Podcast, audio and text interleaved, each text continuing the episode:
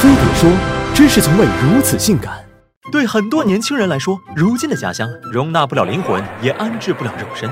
无数人身揣高学历涌入北上广，有人累成死狗拼成大牛，可也有人发现努力不一定成功，但不努力真的好舒服。他们蹲在一线城市的出租房，不热血，不奋斗，不工作。虽然来自五湖四海，却囿于床铺、外卖、懒癌。他们是升级版的三河大神，江湖人称蹲族。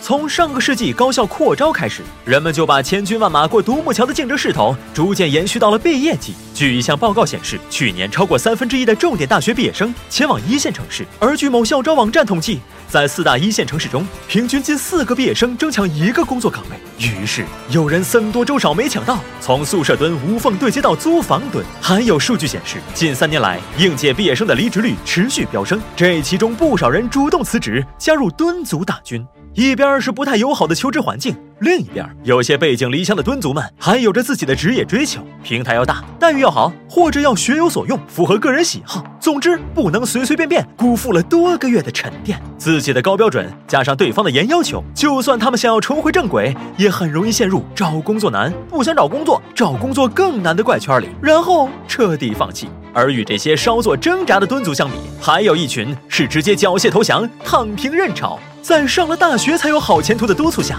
他们闷头学习，然后跟着奋斗的大多数一起奔向北上广。可最后却发现自己并没有野心毅力在这里争得一席之地。他们不喜欢懒散的自己，但更害怕改变带来的未知，所以自愿处于待机状态，逃避选择。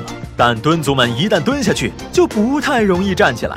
在这个容错率极低的时代下，空白期就是扣分项，是心高气傲，还是不适应职场生存法则？这些疑虑让 HR 不愿冒着风险捞他们一把。此外，应届生们起薪低，又有最新的专业知识结构，而非应届生至少有工作经验，不用劳心去带，哪个性价比都比一个蹲族高。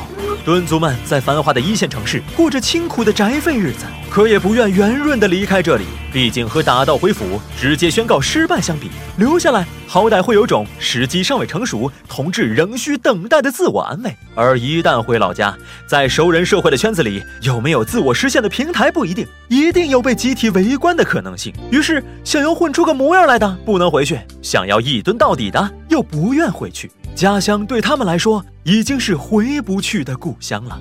只是就像喝酒买醉一样。不管多么想要逃避现实，总有一天也会大醉初醒。蹲久了再站起来都会眩晕，但忍过眼前的黑暗，别再重新倒下，就能慢慢往前走。慢一点儿，也总比熬着钻心的腿麻强得多。